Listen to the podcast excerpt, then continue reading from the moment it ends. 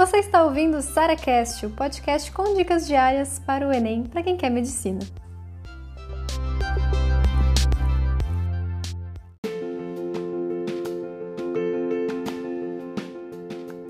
Você deve esperar terminar toda a teoria para ir começar a estudar por questões? Tem gente que fala isso pra você, né? Não, estudar por questões não funciona se você não tem base, se você não sabe toda a teoria ainda. Gente, maior papo furado, tá? Porque assim, teoria por teoria não serve para nada, entendeu? Na prova, não é quem sabe mais, não passa quem sabe tudo, sabe? Eu conheço gente que sabe, caraca, as aulas inteiras de core salteado, toda a matéria, mas não consegue acertar as questões. Então, muito mais importante do que você ter uma enciclopédia na cabeça é você conseguir usar aquilo. E falo para vocês, gente, nem é no máximo 50% conteúdo, tá? Os outros 50% é você saber fazer questão, é você saber ter estratégia de prova. E isso é fato, a gente vê isso todos os dias acontecendo.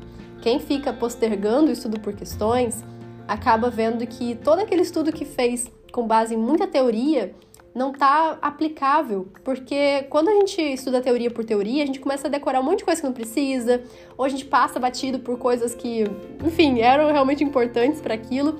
Quando a gente estuda por questões, não é que a gente não vá estudar teoria. Isso aí, as pessoas não sabem que é estudar por questões, esse é o problema. E ela começa a falar um monte de coisas para vocês.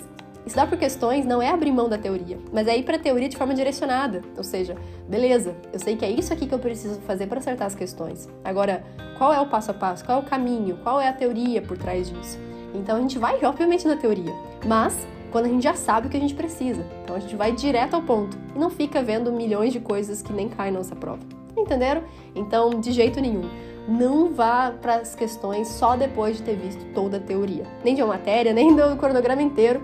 Tem gente que só faz simulado depois que, entre aspas, termina o cronograma e vai ver que não vai conseguir, não vai conseguir ter uma boa nota. Por quê? Porque a gente só vai conseguir acertar questões se a gente fizer questões. É simples assim.